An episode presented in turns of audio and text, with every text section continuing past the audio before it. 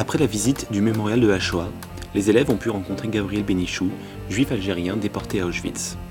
D'après les notes qu'ils ont pu prendre pendant son témoignage, il vous livre ici un court récit de son histoire entre 1940 et 1945.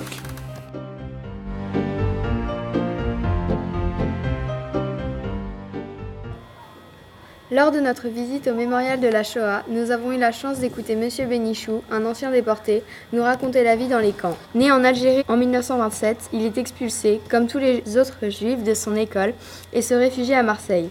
Le 8 avril 1943, il est arrêté, sous prétexte d'un contrôle d'identité, et emmené par la Gestapo avec son beau-frère à la prison Saint-Pierre. Il y passe une vingtaine de jours, après lesquels, le 25 avril, il est envoyé au camp de Drancy, en région parisienne.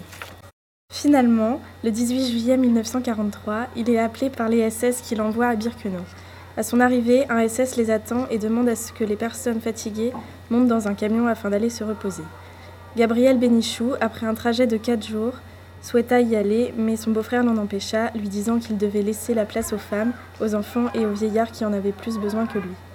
Sans le savoir, Gabriel Bénichou venait de passer la première sélection et son beau-frère venait de lui sauver la vie. Habituellement, la sélection était pratiquée par un médecin SS, mais cette fois, les nazis ont laissé les juifs se sélectionner eux-mêmes. Monsieur Bénichou n'a jamais revu les juifs qui étaient montés dans le camion. Dès son arrivée au camp de concentration, il se fait raser, tatouer et doit choisir un uniforme et des sabots qu'il choisit trop petits. À ce propos, il nous a raconté une anecdote. Lorsque les détenus revenaient du travail, ils devaient marcher jusqu'au baraquement. Durant ce trajet, les capots les encadraient et leur interdisaient le moindre arrêt.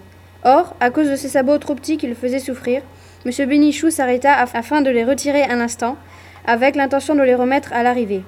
Mais ceci fut repéré par un SS qui s'en prit au capot responsable de ce groupe. Après cela, le capot concerné se vengea en battant M. Benichou à plusieurs reprises à coups de bâton. Mais un détenu très respecté de par son ancienneté dans le camp, découvrant son point commun avec M. Benichou, il venait de la même région, parvint à empêcher le capot de tuer Gabriel Benichou. D'octobre 1943 à août 1944, il est envoyé au ghetto de Varsovie, où les Allemands, une fois le ghetto détruit, chargent les déportés d'effacer les traces. Face à l'avancée de l'armée rouge, les Allemands les emmènent à Landsberg en 1945. Il est aussi allé à Dachau, camp de concentration. Gabriel Benichou signe un livre résumant son histoire, l'adolescence d'un juif d'Algérie.